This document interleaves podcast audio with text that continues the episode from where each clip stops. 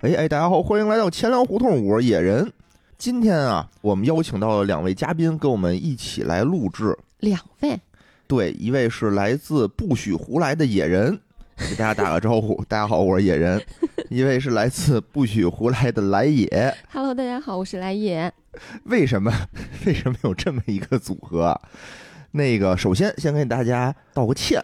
哎，钱粮胡同呢断更了很长时间，嗯，其实也没有太长，一个月吧。一方面呢是这个月确实太忙，第二方面呢也是想休息休息。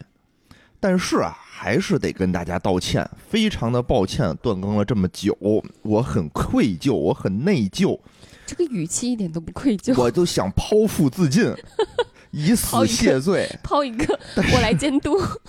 但是想想吧，就不行，我这剖腹了，这不是更这不永久断更了吗？所以现在还不能死，还得嗯还得苟活一段时间，嗯，再更一百年。好，再更一百年，好吧。然后呢，这周啊其实是录了节目的，是跟这个雪球社区串了一个台，对，但暂时不能更。因为我们这节目就是现录现更。结果人家这种大企业，人家是有排期的，嗯，人说哎呀，这个现在排期得排到年后了。我一听这个，我就说我靠，那怎么办呀？我都说好了，我说这周肯定得得出了，得录这个节目了。然后没想到没出了，那只能拉上来也赶紧来一期。铺垫这么多，是啊，我说休息休息，结果没想到这个这个事儿更多了，是吧？然后拉上我们这个不许胡来的来也，嗯也正式向大家介绍一下啊，不许胡来也是我跟来也我们两个出的一档节目，主要是聊这个情感呀、爱情相关的。钱粮胡同呢是以主要是以聊聊钱相关的，我就想我说这期节目咱们就又得跟钱挂钩，又得和这个爱情挂钩，那怎么办呢？所以咱们今天就聊一聊这个用钱买爱情，爱情是哎可以拿钱买来的，是吗？大家不要想歪了啊，嗯 不是什么商务 KTV 什 么什么小粉灯儿，不是不是不是，咱们正规合法的用用钱花钱买爱情消息的地方，相亲就聊一聊这个相亲。啊，怪不得这期找我。是啊是啊是啊，嗯所以呢，咱们今天聊一聊就是相亲这件事儿。其实特意查了一些资料，我们就徐徐图之说一下改革开放以来我国相亲市场的发展。啊，啊，非常有意思，非常有意思。然后最后呢，咱们再聊一聊这个现在的这种相亲巨头为什么口碑跌落和它发展的经历，好吧？你看啊，最近这几年，因为这个经济形势不好啊，大家老说说这个国家呀，非常重视我们这个年轻人的这个结婚呀、恋爱的这个问题，对吧？嗯，到处就是希望我们结婚，希望我们生孩子，好像现在这个婚恋市场不是很景气。对，那么问题就来了，这个年轻人结婚恋爱这个问题是不是最近才有的？也不是吧，感觉很多年了，哎，就是一最直是一个下降趋势。对，一直是一个老大难的问题。嗯，其实这还真不是最近这几年才出现的啊。改革开放以来，这个大龄青年适婚问题啊，一直是我国非常重视的一件事儿。这个党和国家都非常着急啊。一九八零年的七月十四号，著名的党媒《解放日报》在党媒上特意刊登了一文啊，《理想的爱和爱的理想要摆正爱情的位置》这件事儿发在了党报上。 《解放日报》和聊理想的爱这两个怎么听都搭不到一块儿去啊！哎，人家就是着急啊，手把手的指导这个青年怎么谈恋爱啊，怎么从失恋之后走出来。党指导我们学习爱情，对啊，《解放日报》是从延安时期就开始办的一个报纸，嗯非常正统啊。这篇文章里啊，就这么说的：说失恋之后怎么办？失恋之后呢，我们应该到集体中去寻求安慰，人海战术。不是人海战术，那什么叫从？那不就是从到集集中体去？当中，到火热的斗争中去充实自己的生活，用紧张的工作和学习把占满脑子的痛苦挤掉，哦，切用莫把失恋看作成人生的完结。用工作填补爱情的空虚。对，说这是一把尺子，它检验出你的意志，又是一面镜子，反映出你的人生。革命者比任何人都更为强烈的追求理想的爱。理想的爱和爱的理想之间的关系，就是忠实的爱情建立在志同道合的基础之上。什么意思？就是革命者也是要追求理想的爱的，但我们追求的不是物质的爱，我们要追求的是理想的爱，我们要追求的是这种志同道合基础上的爱。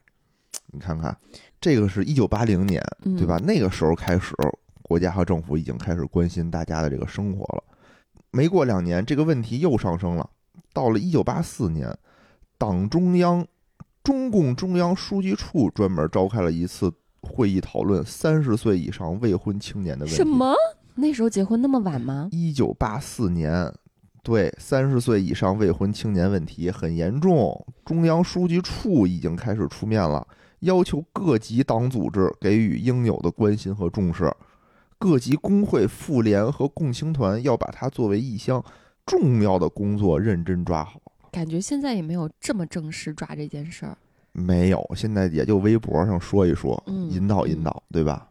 那会儿还是挺有意思的，中央书记处还管得这么具体啊。嗯，但是你要想，为什么国家那会儿那么关心？其实从那会儿开始，年轻人这个结婚恋爱就很难。难道像我们一样生活压力大？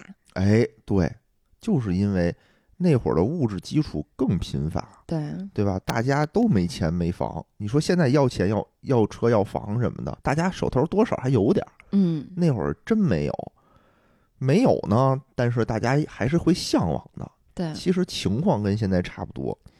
那会儿的这个青年男女啊，在这个搞对象之前也会问说你有没有房，但那会儿指的房并不是现在说我们有一套独立的住房，嗯，那会儿指的就是说你们家有没有那么一间屋子，或者有那么一个空地儿没有？啊，哎，可以是阁楼啊，可以是阳台哎呀、要求不高呀，但对那会儿的人来说啊，这个要求已经不低了。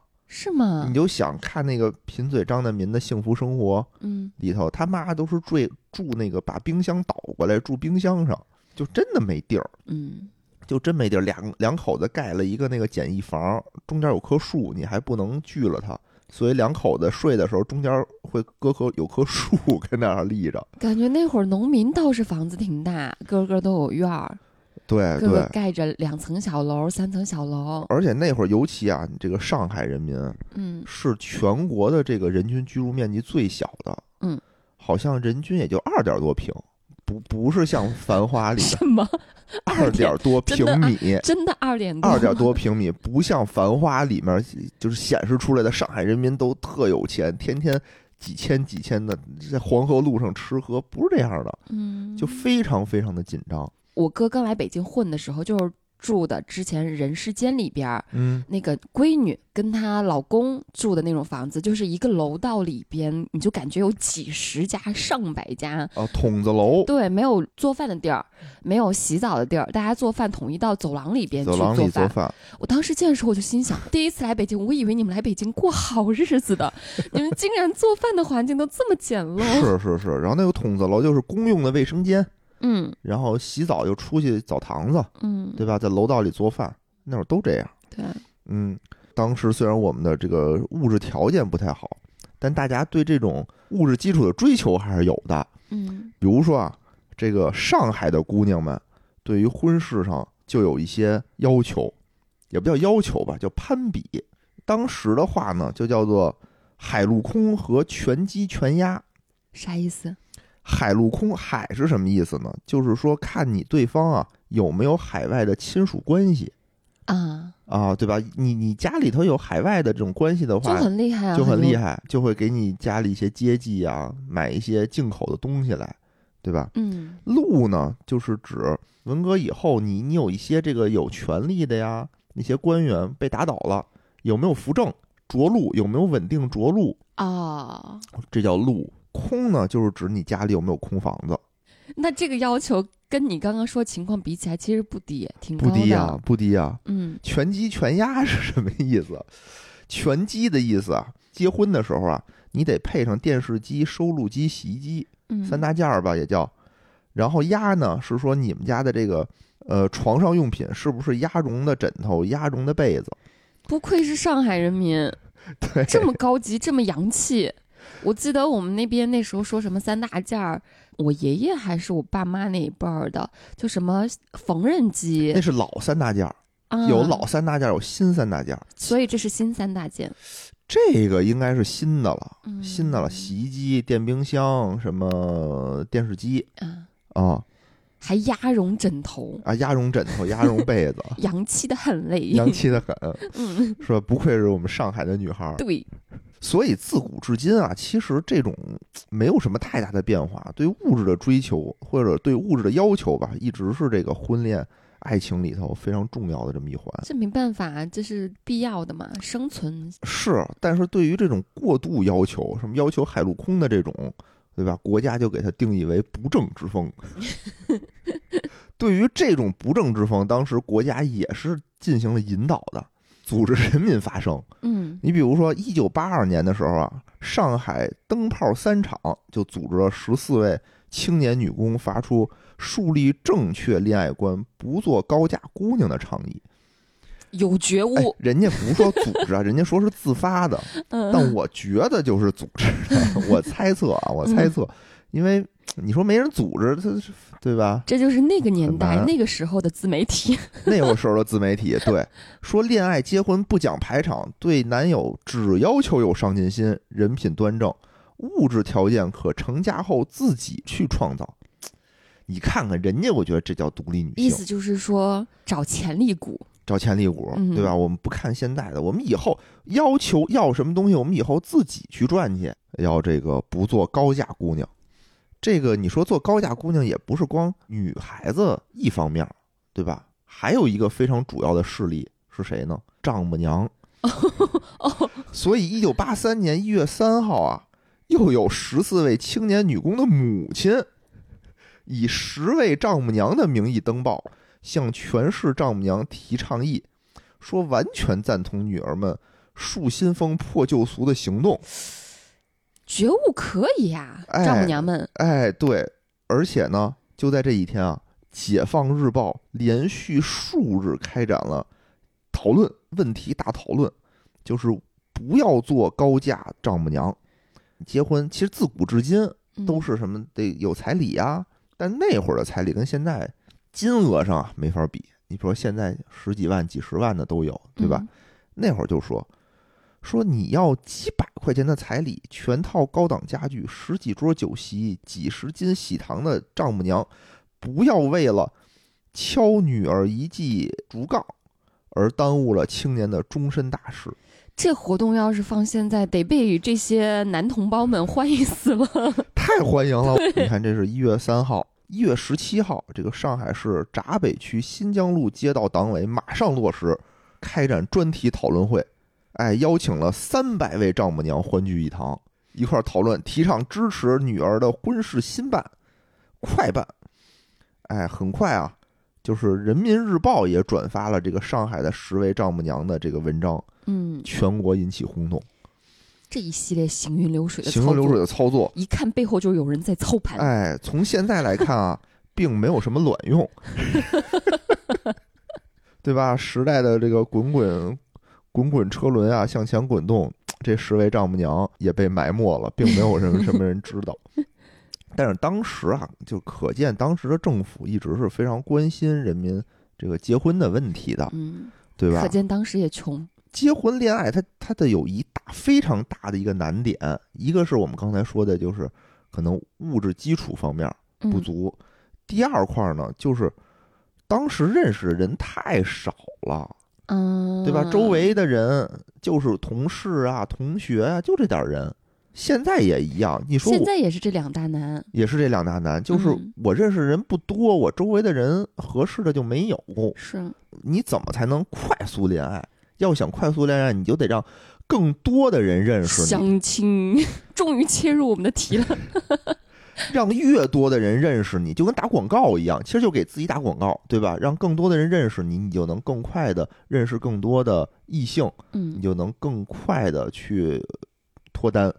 那会儿其实也一样，最开始还不是相亲，最开始出现的东西呢，叫做征婚启事，哦，对对，是的，对吧？要在这个当时都是什么纸媒呀、就是不看报纸嘛。当时、嗯其实你说八十年代那会儿，家里有电视的还不多，所以最开始登征婚启事的就是在报纸上，但这件事儿感觉好尴尬啊，尴尬让 吗？所有看报纸人都知道自己在找找哎，老公、找老婆， 好尴尬。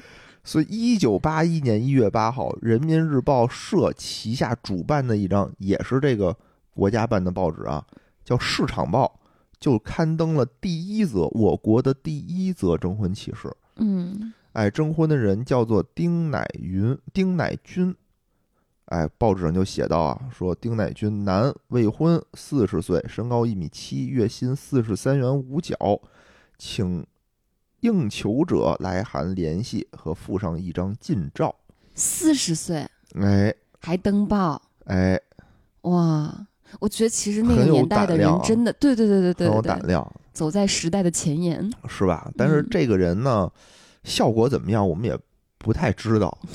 你想市场报当时看的人多不多也不市知场道报，听起来像是搞经济方面的 呀，是吧？嗯是吧？可能啊，可能女性看的少，对呀、所以后来大家反应过来，登男性的征婚启事应该在哪儿登啊？生活刊，应该在女性受众人群多的地方对啊登，对吧？嗯，所以，在一九八四年的六月二十九号，有一个杂志叫做《中国妇女》，登出了第一款杂志登婚征婚广告。这才对了嘛。哎，所以之后啊，其实很多杂志都登过，什么《婚姻与家》，专门有一杂志叫《婚姻与家庭》，我不知道你看没看过。我们没有家当时还有呢，什么《家庭医生》《婚姻与家庭》那种杂志，上面都是那种椰树牌、椰汁儿那种风格的女性在上面做的广告，前凸后翘的那种，跟上面做啊的广告，但是它不露，你琢磨吧，那种感觉。他这个《婚姻与家庭》啊，当时每期发五十则征婚启事，但还是供不应求，就是版面非常的紧张，大家对这个征婚这方面啊有很大的要求，有很大的需求。听起来好像大家不以这个嗯羞耻，因为现在很多人提到相亲会有一种耻感，但是你说嗯供不应求，感觉那个时候反而成为一种潮流了。其实也不是完全是这样的，只不过呢，一方面啊是这种纸媒可能铺路的信息不是很多，嗯，第二方面呢就是每期你五十则还是数量少，是啊相对人民的相基对数于来说，还是少一些的。嗯之后慢慢慢慢的，就是大家接受了这种方式，这个婚姻介绍所就出现了。嗯，一九八二年的时候，还是上海市第一家儿婚姻介绍所是在哪儿呢？是在一家居委会里开办的，上海宛平居委婚姻介绍所。它是在一九八二年二月二号。为什么二月二号呢？就是取一个吉利数，啊就是双成双双成对，对，对嗯对对，就是随着时代的进步，电视慢慢走进了千家万户。电视是哪一年开始在家里边普及的呀？要普及的话，可能就得是八十年代后期了。嗯，那个时候就基本上已经开始流行买电视了嘛，家里头甭管是怎么着，都能都都能看上电视了。嗯，嗯，这个时候呢，你电视看的人多多呀，比报纸肯定多多了，对吧？所以山西电视台率先在一九八八年开了一档节目，叫《电视红娘》，竟然开在了山西，没想到啊吧？嗯，没想到吧？你以为是北上广的对是吧？啊，在山西这块儿，这是我国最早的一档这个婚恋交友的电视节目。紧接着什么上海啊、什么河北啊、也北京啊，都开了同类的这个节目。嗯，这个电视红娘这期节目最开始最大的难题是什么呢？是没有女生，啊，姑娘们还是羞涩一些，姑娘们还是这个脸皮薄一点嗯儿，全都是大糙老爷们儿，而且糙老爷们儿呢还是特糙的那种。那我理解了，你都那么糙，我谁愿意去啊？对，你好歹来点高质量的呀。是，就是开了得有小十期的时候，可能才有一个姑娘上去去进行征婚， 嗯，但是这个姑娘啊，就是节目一上就被家里骂了，为啥？说嫌她丢人。纸报纸这东西你，你要看嘛，家里要看不见或者熟人看不见，对吧？就没事儿嘛。是啊，而且报纸是不是也不登真实姓名？对，嗯电视你能看见长什么样吗？没就错是这个这个还是脸皮这还是一个问题，嗯对吧？后来随着这个电视的推广，随着这个概念的普及，哎，当时有越来越多的这种地方电视台开始办这种节目。嗯当时那个年代最火的就应该属北京电视台在一九九一年开播的一档叫做《今晚我们相识》，河南朋友可能没听过，但北京的朋友应该都知道。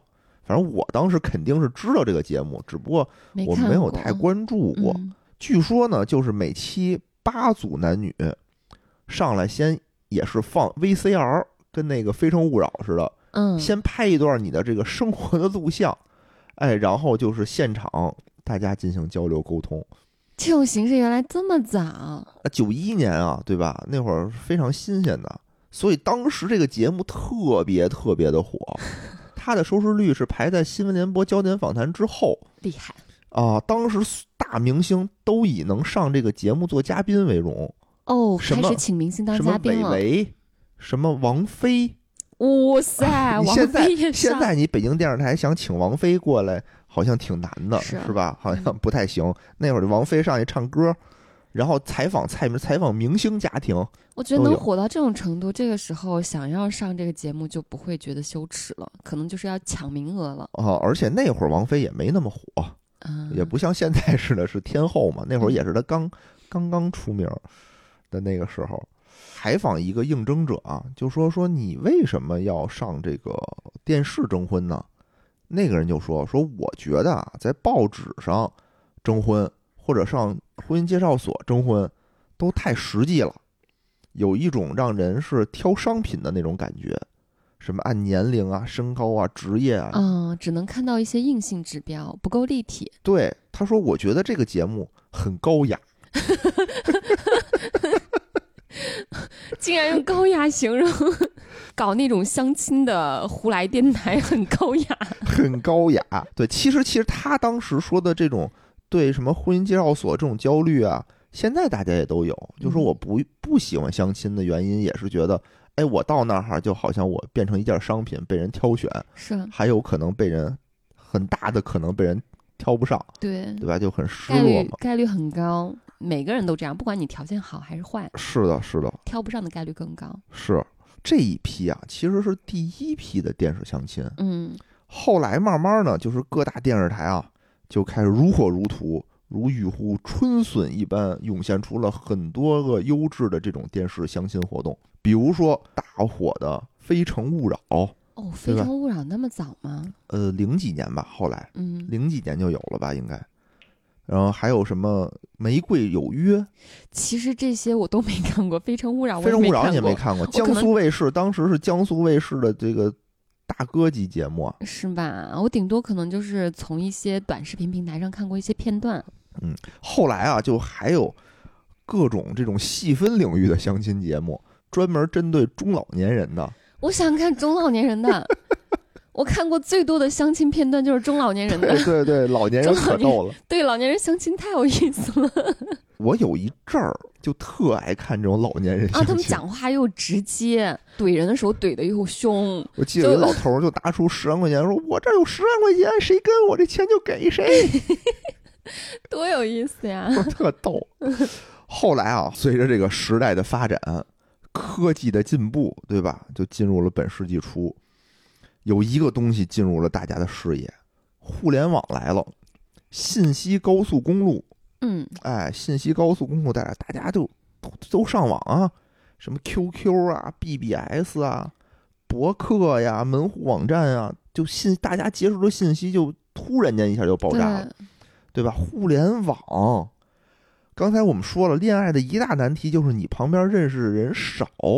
我记得小时候好多人在拿 QQ 网恋，对啊，对啊，你现在就是你哪儿人多你就去哪儿，就跟打广告一样嘛。嗯那互联网上人最多呀，对吧？你把个人信息发到网上去，那不就很多人能看见你吗？是啊所以这个互联网太适合相亲了，太适合相亲了。所以当时的什么 BBS 那种论坛，嗯就有专门的这种相亲专区。啊，就可以发帖。在这个二零零三年的时候，有一个姑娘啊，叫龙海燕，正在复旦大学读研二。高知女性，高知女性，但是呢，你想严二也二十四岁了嘛，家里头也是为她着急，就不断的那会儿就开始催婚了。嗯她呢就面对这种家里的这种催婚，她也没辙，我也不认识人，怎么办呢？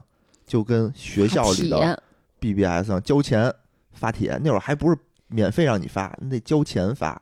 她就在这个上面注册会员，交了五百块钱，五百不少了，那会儿不，少了，嗯那，会儿不少了。结果等了俩月没下文了，啥也没有。为啥没人看吗？还是没流行的那会儿？他就问那个开开论坛的人呀、就找那人退钱，说你们这儿不灵啊，我都交钱了，也没人也没人找我。但过分的是，就是那人不仅没给他退钱，还骂他长得丑。怎么能这样侮辱自己的甲方呢？对啊呀、这个一点服务意识都没有。这个姑娘就就相当于被骗了嘛，就被骗了五百块钱，对吧？他就非常生气，说你这个就意识到啊互联网上虽然人多，但是呢，就是这种素质不一，素质不不一是一方面，还有就是安全性很差。嗯，你不知道对方是骗子还是什么。你就相亲这方面，首先安全是第一的，大家得知根知底儿，对吧？得了解对方，对方给的信息得是真的。嗯他就很生气，他就决定啊，我要办一个非常安全的这种相亲的网站。，所以所以他一怒之下就自学编 程，就搭建了一套网站。不要惹高知女性。 哎，然后呢，就把自己闺蜜的信息挂在了上面。她经过她闺蜜同意那了吗？应该是经过了吧？啊这个就是著名婚恋网站世纪佳缘的雏形。啊，龙海燕又叫小龙女嘛，嗯，啊，她就是这个世纪佳缘的创始人好厉害啊！啊。她最开始打出的口号叫做“严肃婚恋”，我可这是件现在真的一点都不严肃，哦现在是现在世纪佳缘给人一种骗子的印象。啊哎，我们待会儿说啊，我们待会儿说嗯世纪佳缘这个、这个事儿，因为其实二零一二年的时候她就退出了，啊，嗯，她就已经套现离场了，初心已经不在了。对，去干这个 K 十二教育去了，嗯，好像也不太行。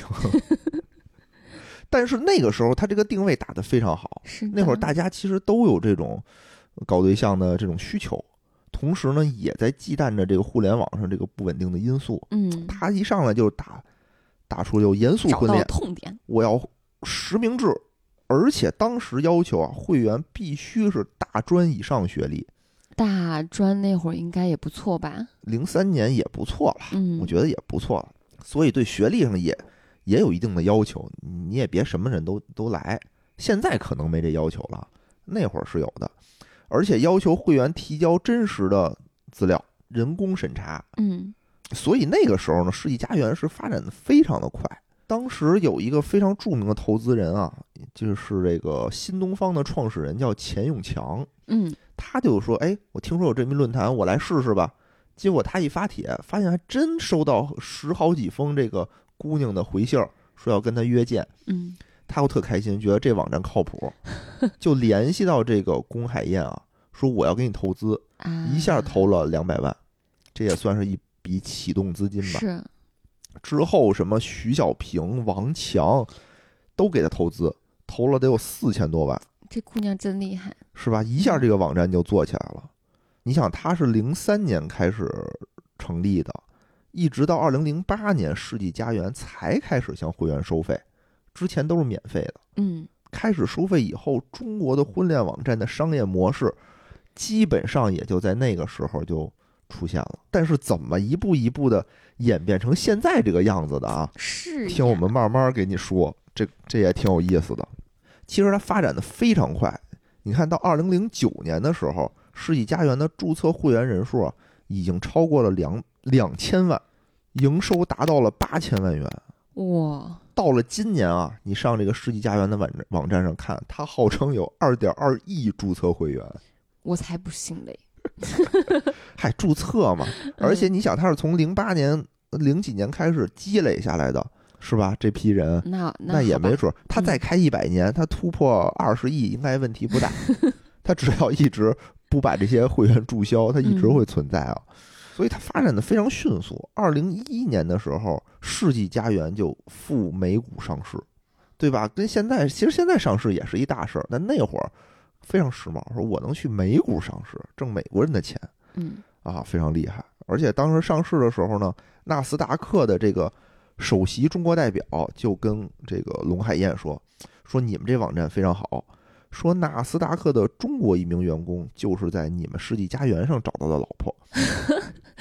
哎各大巨头纷纷给你打广告。呃，对对对，说到相亲网站，一般我们会提到什么？百合网，对，还有什么真爱网，嗯对吧？对现在当时的三巨头，百合和后来啊，百合和世纪佳缘就合并了，变成一个了啊啊、所以它的这个使用率非常的高。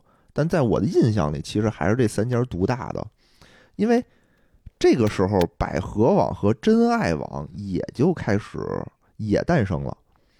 二零零五年的时候，这个清华大学计算机博士田范江和他的同学们一块儿创办了百合网。嗯，他这个网站成立了半年啊，也是拿到了四家风投公司的一千一百万美元作为投资，也不少。是呀，也是二零零五年哥伦比亚大学金融学博士、摩根史丹利亚洲分行执行董事李松收购了当时的一个叫做“中国交友中心”的网站，更名为真爱网。你看啊，二零一一年世纪佳缘在美股上市，嗯，但是在二零一二年的年底，龙海燕就对外表示说：“我辞去了 CEO 的职务，我就不干了，退出。”刚上市一年就不干了。嗯，反正据说啊，外界有传言说他跟其他管理层不和，跟资方不和，所以是被排挤出来的。嗯，但是他呢自己就否认了这件事儿，就是说我可能不太想做这方面了。二零一五年的时候，他又清空了所有的股份，就跟这家公司一点关系都没有了。所以现在你再说说世纪佳缘的任何负面新闻啊，跟这个小龙女没就关系，就没有什么我关还系了是愿意相信他的初心。是吧？嗯其实我也是这么觉得，因为他当年他就是受害者嘛，而且他跟他的先生其实也是在这个网站上结缘的，结的婚，好像俩人认识没多长时间，五十多天，好像五十多天，闪婚啊！对，闪婚就领证了，哇塞，而且好像还挺挺稳定的。嗯零八年开始收费，对吧？一一年就上市了，很辉煌。嗯，但辉煌呢，来得快，去得也快。辉煌并没有特别的长久。在二零一五年的时候呢，百合网在中国的新三板挂牌，它还没有上主板，它上的是新三板。嗯，怎么说呢？三家网站已经竞争的非常激烈了，同质化很严重，僧多粥少。就是当你发现这个互联网公司打得非常火热的时候，一般就会有一件事儿发生。价格战，价格战嗯，价格战会引发什么后果呢？两边的投资人一看啊，算了，咱也别打了，咱和了得了，哦对对吧合并什么当年的滴滴快滴呀、嗯什么美团大众点评啊，就别打了，咱们合成一家儿就完了，打不动了。打不动不打了。所以，二零一五年的十二月份，百合网就斥资了二点五亿美元收购了世纪佳缘。什么？竟然是百合收购的世纪嗯世纪佳缘缘？对，嗯世纪佳缘随后呢就从纳斯达克退市了，在二零一七年合并后的两个网站改名为叫做百合家园，那为什么现在还是世纪佳缘用这个名字啊？都有世纪佳缘和百合网，你你进去这两个网站是一样的，嗯呃，不是一样，就是这两个网站还都独立运营，嗯，就跟大中和国美一样，它还独独立运啊营，啊啊懂了，还懂有了独立的品牌嗯，但是呢是一个公司的了。明白。嗯，反正啊，从这个二零一七年两个人合并之后，就跟有的不幸的婚姻一样，不是说所有的婚姻结完婚以后都是属于甜甜蜜蜜，嗯，两个人就是负面消息不断。比如呢？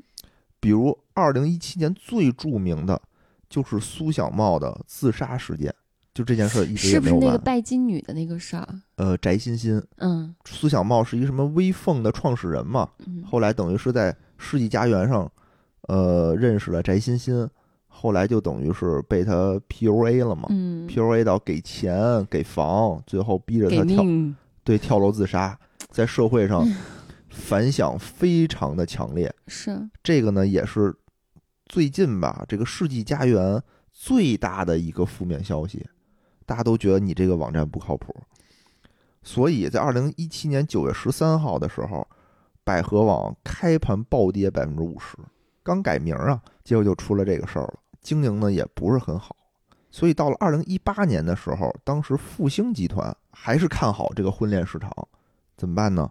就以四十亿元的价格收购了百合网百分之七十的股份，成为了百合家园的控股股东，等于是进入引进了大股东。虽然进行了一些运营上的改良和操作，但效果并不是很好。二零一八年的时候呢，百合家园的净利润是负的八千二百四十八万。二零一九年的上半年，净亏损是六千四百七十万。它是从一八年开始亏损的吗？之前是一直盈利状态吧？呃，之前也是盈利渐渐的收窄了，嗯，就没有以前那么赚钱了。从二零一九年十月份的时候呢，百合家园就从新三板摘牌了，就是我退市，嗯，我不干了。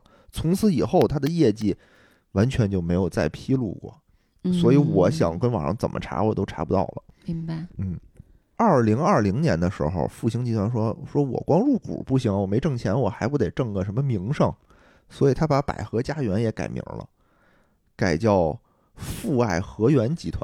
啥呀？完要全加没个听过富，，要加个富字儿，代表嗯嗯这个你这们是是我的，是我复兴资产复兴嗯集团的一个资产。嗯哎，反正也挺奇怪的这个名儿。嗯，之后啊，二零父爱特别像破镜重圆，然后给离异人士父搞爱听着特像父爱如山，代表了这个东亚男性的这个恶臭，父权主义。 你自己在这儿主动攻击，然后的新闻啊，其实你你去网上去搜，搜这个什么百合网、世纪家园，除了它这个官网以外，新闻基本都是负面的，嗯， 是啊，基本都是没错负面的，特别有意思。大家呀，如果没事儿干，如果闲得无聊，欢迎大家可以去中国裁判文书网搜百合网或世纪家园，负面不断，都说他是骗子，什么骗钱呀、骗东西啊。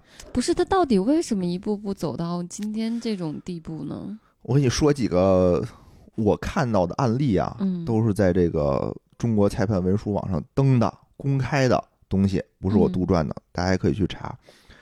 我觉得就是它的管理非常的混乱，一方面是它的价格太高，嗯咱们以为说我相亲对吧，我交个交个钱，比如说我下个探探嗯，对吧，我判个会费，那不是有几百几千也就到头了吗？是啊他不，是，他是至少上万至，少上万。嗯，就是因为我之前其实也是呃接触过这种你交钱了吗？这种机构，我没交钱，不是是我没交这种贵的啊。待会儿我们可以说，我去的不是世纪佳缘啊，嗯我当时去的是一个叫 Mary You 的一个机构啊啊。为什么去那儿呢？是因为当时我也听播客嘛，教主，哎，无聊斋教主说他是跟那儿认识的。嗯我说，哎，那这机构应该不错啊，应该挺好的，我也去上面咨询咨询，看一看。结果呢？问了问，就有人给你打电话吗？其实我觉得他的套路 Mario 套路跟这个世纪佳缘一差样，不多，嗯先给我打电话，先跟我说说啊那个你好，意思就是说有一个什么九零后什么学习也好，然后工作也好的小姑娘，非常喜欢你，看了你的资料，对你很动心。啊，这就是他们惯用的那种手段。对啊，我说我当时还纳闷，我说怎么就对我很动心啊？我这对个啊该死的魅力。我也是之前注册过世纪佳缘，然后就经常给你发短信、打电话，哦说发的条件都贼都特好然后年纪也合适，身高、长相、资产对各方面都不错，然后说人家就想见你。，对，我说嗯那行啊，我说那你把消把那个信息推给我吧。嗯，他他不，他不你说得见面。对，你说你啊，先来这个来咱们这个营业厅，对吧？是叫营业厅吧？过来坐坐，嗯咱们聊聊。你得交有钱，你才能得到这信息啊，那他还算实诚，啊。我说那就没把聊你骗过去，说那你得当面见嘛，然后把你骗过来再说。 没有，他说先过来聊聊。然后我靠，真的就把我摁那儿啊。我说去就聊呗。就得当面儿，你见面第一天就摁到那儿，摁到你交钱为止。啊反正给我找了一个就是岁数五十多岁的吧，嗯一大姐嗯，就看着也挺有知识、有文化的，就说我是这儿的什么情感资深情感顾 问啊，呸对，然后就开始跟我说，我先从你的原生家庭给你分析，哎你呦先说说你呵，的还这原个生家过庭往。分析，叭叭叭，说我当时不知道啊，嗯 我就特实诚，我就嘁嘁哩咔啦全跟他说了。我们俩谈了，我我又能说，对吧？我又好说一，看你这状况，钱就是交了，没交没交，真没真交的，吗？ 真没交，因为太贵了。多少钱？我跟他聊了得有四个小时，嗯，啊那人家要气死，聊四个小时都不给我交钱。聊四个小时，就人家说的特好，人说我们这个，呃，还呃对你进行这种什么专业性的指导，量身定做的，量身为你推荐嗯，啊，然后我们会追踪你整个的恋爱过程，嗯反馈你的什么问题，然后对你进行指导改进，承担钱说的都可好了，说的特别好。我说嗯我说那挺好啊，我说多少钱呀、他说我们这儿啊分几档，哎，这个最低档的是一万八，嗯，一万八。我说能见几个？我说一万八，我这么贵吗？我这么贵吗？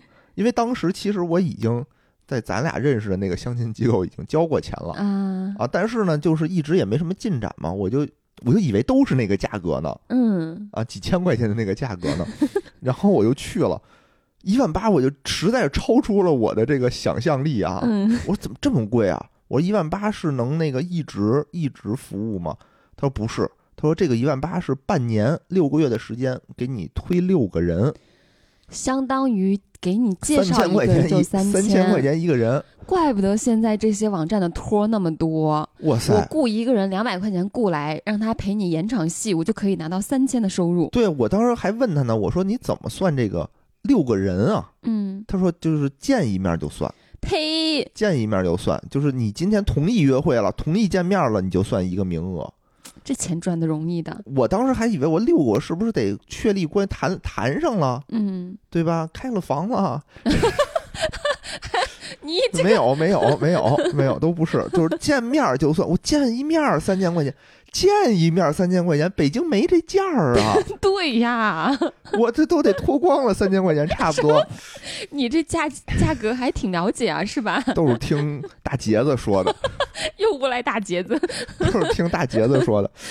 啊，我说这太这太贵，反正超真的远超我的预期。嗯当时我说我操，相亲这么贵啊！然后我在这个中国裁判文书网去查，嗯，发现一万八啊，真是最低的价格，就一万八的这个价格不配上这个网站的，不配上这个网网站的判决书。这个网站的判决书上至少十万起，我看它最低的价格好像是九万九千九百九十九。那十万的话能介绍几个？有十几万的，有几十万的，嗯说最夸张的一个啊，最夸张的一个不是在这个判决书上，是新闻报道，是二零一七年澎湃新闻的一个报道，说有红娘跟记者说，最高的一笔收费达五百万元，我要给你介绍马 云嘛。我五百万，我他妈当我时一介想，绍谁呀？谁配得上这五百万啊？我的妈呀！我是有点想象不到啊，我是有点想象不到。我们说几个案例吧，非常有意思，非常有意思啊。其中有一个是贾某，他他签了两份合同，这个贾应嗯该是个姑娘吧，贾女士，啊，签了两份合同，合计十三万七千六，一份儿六万，一份儿是六万八千八。这份儿合同呢，呃，服务约定是服务时长是十二个月，约见十二个人。嗯但是呢，第一份儿合同没签完的时候，就没履行完的时候，他又签了一个第二份儿合同，嗯他又签一第二份儿合同，也是六万八千八，合计是十三万七千六。为什么第一个没履行完就签第二个呢？对啊，这个贾女士说，说是因为世纪佳缘跟她说，你再签一份合同，你只要结婚，我把这两份合同的钱都退给你。啊，合约里也这么说了，这么约定了，哎，这所以个他就觉得我再见六个人，再见十二个人，我一定能结婚。对，但其实她是和她的第一份合同里的那个人，其实她刚见了八个嗯，就结婚了，哎，那他还算顺利哎。还算顺利。嗯但是呢，钱交了呀，她婚是结了，婚是结了以后，她就回来就找这个世纪佳缘。说，你看，你当时不是说我只要结婚你就把钱退我吗？对啊，我现在接了，你得退我呀。嗯，世纪佳缘不认账了，他说我们那是第二个合同的约定。他是他一分钱都不想退你嗯啊，第二个都不想退，所以就打官司就打上去了嘛。不是他老这么搞，大家凭什么还相信他去给他交钱、啊？哎，你听着呀，法院呢？法院其实我觉得吧，嗯，判的还算中肯。嗯就是说呢，你第一份合同你确实享受了服务了，而且你也结婚了，这份呢合同就算已经履行完了。嗯第二份合同确实没履行，给你退了，啊，所以退了六万八千八。嗯嗯，也这还行吧。这还行吧，对吧？嗯嗯我觉得能理解。第二个就太夸张了，第二个是任女士，在二零一九年到二零二一年期间啊，跟这个百合家园签订了八份合同，妈金额哎呀，高达六十五万元。就里面有这个推荐的，有什么怎么教你谈恋爱的，就是花样繁多，这姑娘是真好忽悠啊！还有置装 费、什么美容费，嗯，就全都加上了。为什么交这么多钱呢？对啊，为什么呢？是因为世纪佳缘答应他，到期了以后就把这些钱全退你，又是这一招，又是这一招。但是，哦听到了吧，广大听友们，千万不要再被这一招忽悠了。哎呦，而且这次呢是说，如果啊，在这个约定时间之前，这个任女士没有结婚，嗯，他就把钱退你。上一个是结了婚退你，是这的次是没结婚退你，所以我就感觉他们这对赌协议写的非常的奇 怪，非常的个人化，非常个人非化常。多元，对，想怎对么约定怎么约定。但是我觉得，就是你没成功退人家，这个是合适的，因为是的人没成功嘛。嗯嗯，但是我要是这个姑娘，我突然间有一天发现我花这么多钱，我成功也不能让她成功了呀。我签合同的时候是我脑子一热签的，回家我可就冷静了，是啊呀，对吧？咱谈恋爱到时候再说，这六十多万我得先要回来。所以这个任女士就是崩到了二零二二年，就是没结这婚嗯，啊。完了以后呢，就说说，哎，你看合同上写着，你得把这钱退给我，人家是没遇到合适的吧？也有可能，具体是为什么我不太清楚啊，嗯我不太清楚，反正是没接。但是呢，百合家人就是不认，合同写着呢，明明白白的，他就是不认，非就得是写非得着到这个日期之前，如果没结婚就全部退，全部是吧。退款。对，这个是写上一个写的还是比较含糊的，嗯，但这一个写的就是非常的明确，非常明嗯确了。嗯嗯，那结果呢？钱结要回果就来是吗？全全退了，哦，结果就是全退了。对嘛、哎也我也遇见过就得治你们这种黑心商家，什么玩意儿啊？遇见过这种类似的这种企业啊，嗯就是我跟他签的什么合同，白纸黑字都写着呢，他就是不认，你必须得去法院告他一次。他也法院他也不跟你执拗，他就赌你你想不敢告想他，对，然后对你愿不愿意浪费这时间，你花不花得起这个时间跟他耗？对嗯，对，你耗了，反正法院也不会支持他的。你对吧耗了我就赔，我你就不耗赔了这个便宜我就多占了，讨厌，多嗯讨厌！但是对于普通的这种上班族来说，打官就司没有那个时间精力，啊嗯时间成本太高了，真的太高了。所以这这是两个，还有一个我看到的也挺逗，就是说呢，也是一位大姐，一位大姐交了钱以后呢，觉得呃不太行，就要退款。那个人呢，工作人员说 OK 没问题，我给你退，你签了字，什么手续走完了，我这边一提系统就行了。嗯结果说我这儿呢，您别着急，呃，等一等，等我们这内部走流程啊，账务走走走账啊，可能差不多两个月给你退回来。这个这人呢就等了两个月，等完两个月怎么还没信儿啊？再联系这人联系不上了，这人辞职了，多讨厌，气死了。他就把这个再找谁谁不认啊，说嗯没有啊，然后就把这人告上了法庭，就把不是把这人啊，把这个世纪百佳百百合合家家园园告上了嗯法庭。然后取证的时候，他说：“你看，我这有份合同，我已经签了字了。”法院说：“你签字没用啊，对啊百你合双家方园是没盖章呢。嗯是啊，他说：“那人已经说他走流程了。”然后最后调取各种东西，发现那个人根本就没走，就说走就没走。这么流氓，那个人呢，由于辞职了，可能也找不着了，就没了。太流氓了。但是这个人啊，这个这个姑娘啊，嗯也见了几个人，也不能说一点儿都没见嗯，啊，见好像见了七八个人吧，所以是最后退了一部分嘛？退了一部分。嗯但是他据他说，据那个姑娘说，说这上面啊，人家自己都说了，说我是托儿，我是婚托儿，不是我，我特别不能理解他们到底想不想好好经营啊？为什么要经营成这个样子了？乱象这么多了，没有人去管呢？我也很奇怪，说实话，我也很奇怪。而且已经普遍的负面消息了，大家对于他们都已经普遍不信任，他们不愿意去改善这个印象吗？嗯，但那你怎说么现以在后改长善期没的赚改钱善呢？不知道就打信息差呗，打你不知道这些事儿呗，谁会去这些网站上查这些问题呢？除嗯了我， 好气哦！怎么能让所有人都知道呢？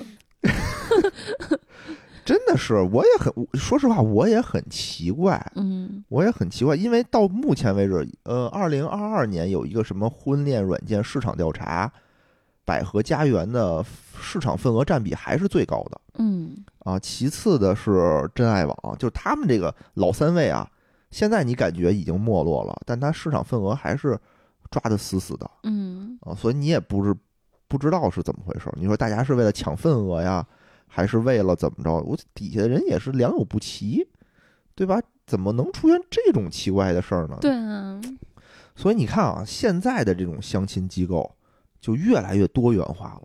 除了我们刚才说的这个老几位，百合、世纪佳缘、真爱网，对吧？现在还有很多这种新兴的机构，比如说我刚才提到的什么 Mary You，嗯，啊，这个，但我感觉他这差不多呀，忽悠人的方式没有太大的区别 呀。什么青藤之恋，对吧？之前有一阵儿特别火的什么一对莫，还有主打高端这个，呃，九八五圈子的陌上花开等等等等，嗯这些非常多。然后还有你看什么抖音直播上也有好多这种对是婚的恋，机构，嗯还有一些这种约会软件儿，什么陌陌、探探、积木，乱七八糟的。嗯是 Tinder 也都有，还有专门的这种高端局，什么五千万身家，五千万验资局，嗯嗯，对？吧？男士你得验资，你才能进去，就很多花样繁多。但是啊，你会发现这虽然这种东西越来越多，但是大家对相亲的这种认知，就好像越来越抵触，是机构乱象丛生，不靠而且谱，对啊，对吧？大家都觉得不靠谱。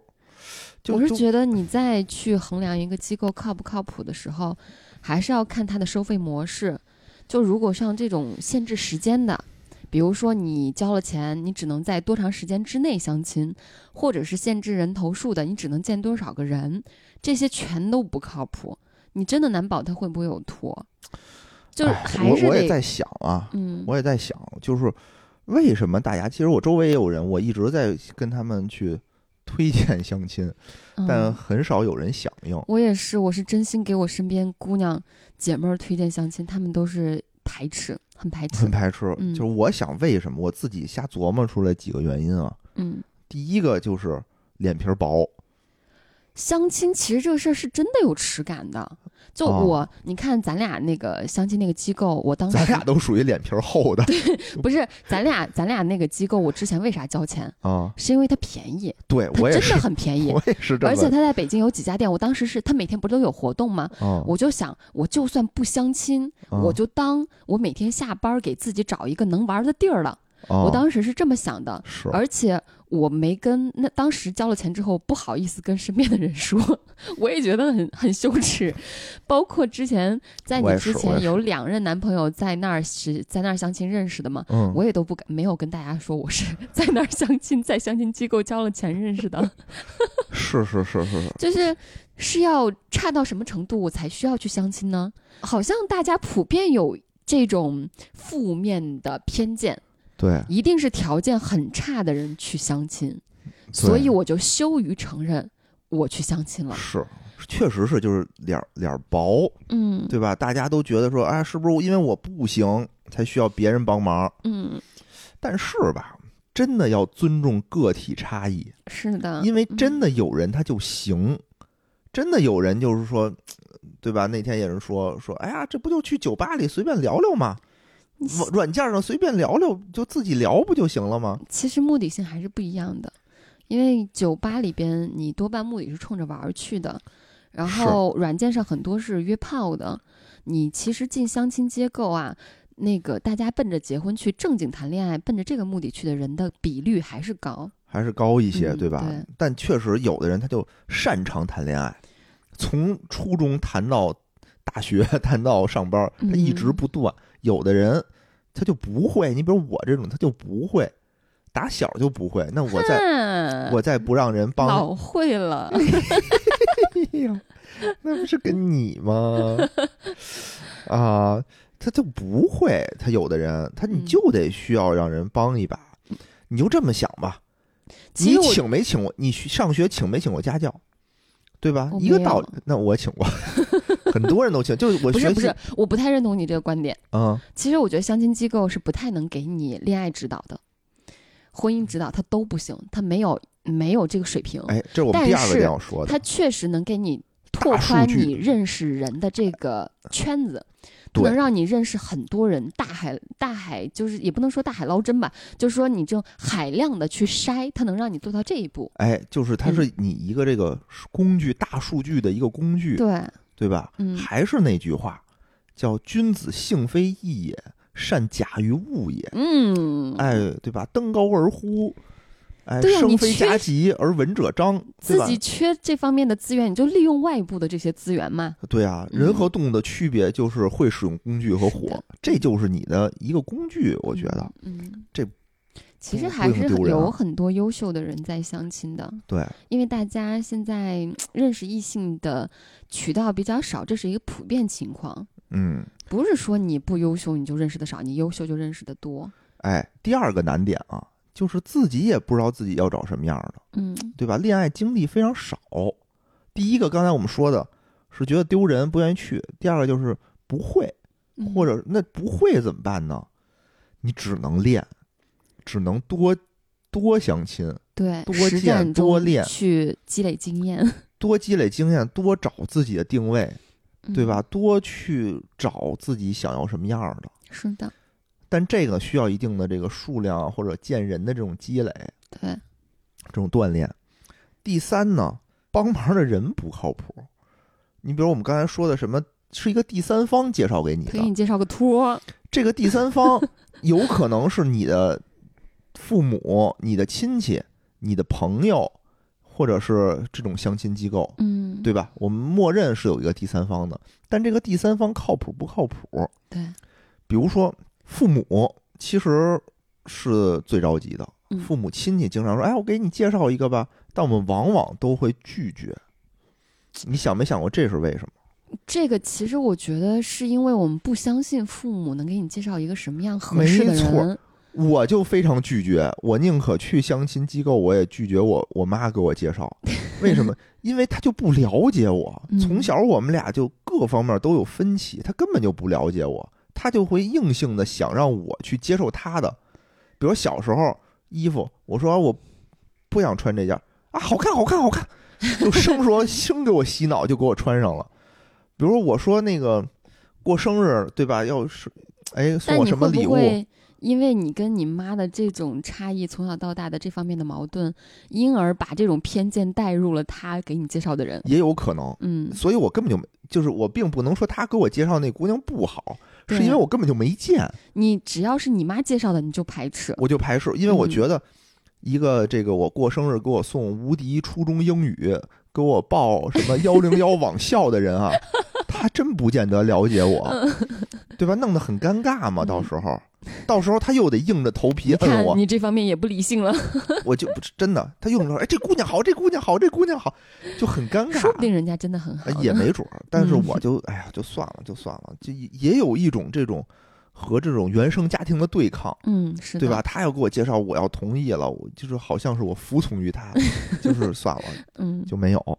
而且这个亲戚父母都不了解你，我觉得朋友可能更了解你一点儿，所以是的朋友介绍的可能我觉得会更靠乐意谱一些。些对对对，嗯，那我们再说到这个相亲机构啊，相亲机构他就了解你吗？相亲机构问题是你是靠自己去找的呀，你能看到对方不的不不信息啊。咱们就说那种那个世纪佳缘的那种模式，给你推人的给你推人的那种模式，啊他只能推一些你硬性条件要求的嘛。它的模式就非常有问题，就非常有问题，对吧？因为我们最开始说的就是说我们要多见人，要哦，多是练习的，相亲的一个原则就是一定要见的人够多，足够多，对你才能够他这不迅速是地嗯他这规定的时间给你他限规制定你是人头。对我给你推，嗯，你这么说，你爸你妈都不了解你，他凭什么了解你？是的，他了解你吗？嗯他怎么了解你？还不是你跟他说的？嗯你跟他说的是实话吗？谁不跟相亲的机构人说我爱健身，我喜欢学习，我爱读书？但这是么说呀你想找什么样的人，你至少跟他说的是实话吧。但是他不了解你啊。你想找什么样的人，你也不我一定会能说说实话的呀，我跟我在相亲机构，我要找什么样的人，我都写的明明白白的。但是又回到之前那一点了，嗯，自己可能也不知道自己想要什么样的。有人就说我要胸大的， 有人说嗯我就要长得我明漂白亮你的意思，就是有一些人他可能自我认知自己想要什么，他都不清他晰。不清楚他。需要去一个一个碰，一个一个见，在海量的人的过程中，逐渐去清晰他想要什么。因为最开始我有一朋友，嗯我有一朋友上来就说我就要漂亮的嗯，我知道。啊，我就要漂亮的。然后嗯人家那个红娘也不含糊啊，啪叽给他找一个二十二岁特漂亮的小姑娘。嗯，小姑娘说我没别的要求，家里得有别墅，得有有保姆。嗯哦得有佣人，不叫保姆，得有佣人。那你就发现啊，说我不能光要漂亮的，我还嗯得我还再要对， 会过日子的，是的，对吧？慢慢的去细化自己这个条件啊，你得对，所以其实照这个逻辑说的话，你确实得海量的见，海量的去慢慢的清晰自己的一个东西，一个目标。那对那你限制人头数，确实是跟这个相违背的。对。而且说实话啊，你在他真的不了解你，嗯，你给他描述，你给他描述一个真正的自己的时候，他可能也不会接受。嗯你跟他说我就喜欢要胸大，他觉得你是一流 氓，你也不可能说出来这句话，对吧？对吧？所以其实传统这种相亲机构对，我觉得啊，对大家相亲的人来说，最有用的就是他那个海量的数据，嗯，他那个什么，给你提供情感指导的服务啊，都不靠谱、啊，真没用，真没用我。说实话，这些红娘的水平能什么样？她真的能给你去做这种情感咨询大师吗？不一定，对，真不一定，真不一定，嗯，真不一定。所以，哎呀，就很奇怪。是它这个的模式就很奇怪，对吧？而且我也理解大家，大家是想回到我们那个主题上，不就是想花钱买爱情吗？对 吧？但问题是，这个爱情不是说你钱花的越多越好。嗯，刚才我们说了，有十几万、几十万的都有啊，他也没，他也不怎么样嘛，是对吧？的？嗯真不是越多越好，而且有的人，你比如说他追求一些，呃，对方高学历、高颜值、这个高价值，我都能理解。嗯，我都虽谁不然想要好的呢？哎，虽然虽然我不提倡，但是我能理解。多花钱这事儿啊，仔细的从用逻辑盘一盘，它不是那么回事儿，嗯它没有逻辑在这个里面。嗯是吧？所以就是听到这儿，如果大家还是觉得，哎呦，我在纠结于我要不要花几万块钱的时候，建议大家先去中国裁判文书网上去搜一搜这些案例，冷静一下，冷静一下。嗯而且你搜啊，就是你要 特别逗，我我搜了好多啊。你要如果只搜这个，呃，什么他的名字，什么真爱网，什么世纪佳缘的话，你能搜出巨多来。嗯，但只搜这个网站的名儿，你会发现最大的问题是里面很多很多绝大多数的判决书是跟民间借贷有关系的。啊，你比如说，我要搜世纪佳缘的话，它民间借贷相关的呃案例有四百三十二条，真爱网民间借贷有二百四十二条，这数据算很大的吧？还行你说它开了十几十年了，有嗯几百笔这种民间借贷借钱的金融纠纷，我也觉正得常，我觉得也算正常。嗯，不能说很大，但是大家要留神。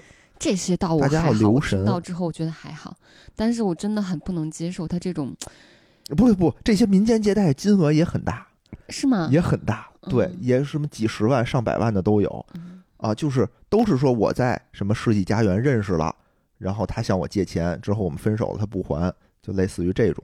但是我没有仔细看啊，我没有仔细看，只是说大家提醒，谈恋爱的时候最好不要涉及不金过的，钱，对对对对。但其他的合同纠纷其实也也呃不少，也不少。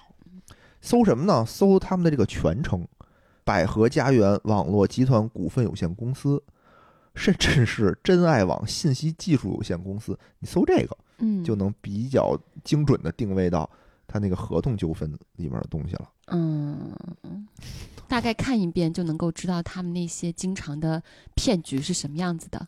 其实你说他是骗吗？我觉得从公司顶层来说，他可能没想说挣骗这笔钱，只不过是往下在这个疏于管理，嗯，下面有人不守规矩，那你还是怪这个公司呀？对他管理不善嘛。嗯我是觉得就是对吧，不太好。你如果说是抓一罚百，禁止用这种流氓骗子的这种方法去骗人家跟你签合那同，人家有 KPI，你不能说为了 KPI 牺牲这一些 东西啊。信誉是一个公司的立足之本啊呀、是的，是的，是的，是的。而且咱们不说这个公司管理的情况怎么样吧，嗯，咱就单说它这个模式，我就觉得有问题，嗯对吧？就不是很靠谱。那有没有靠谱的呢？哦，图穷匕 现，我录到一半我就知道你今天想干嘛。哎呀，老荆轲 了，老荆轲了。没有啊，没有要打广告的意思啊。呃 确实是想打广告的意思。没有没有没有没有， 就还是想跟大家推荐一些比较靠谱的这种机构。嗯我跟来也，我们俩用的这个机构，我们俩嗯认识这个机构，我觉得就很靠谱，对吧？我觉咱得也不那说这个机构的名字了，大概介绍一下，对吧？我们俩这个在北京这个相亲机构，嗯，呃，只接收北京只接线收北下京相亲。对，嗯，价格呢就不要一万3000，八，不要九万九千八，只多少要呢三 千多。三千多块钱，嗯，嗯 而且呢没有时间限制。没有人头数限制。没有人头数限制，没有时间限制，一直到你领了证儿，对结婚领了证儿为止，你都有效。你比如说，嗯资深老会员来也就在那儿办了得有七年，是吧？ 哎呦，把这三千多块钱真是用到位了 呀！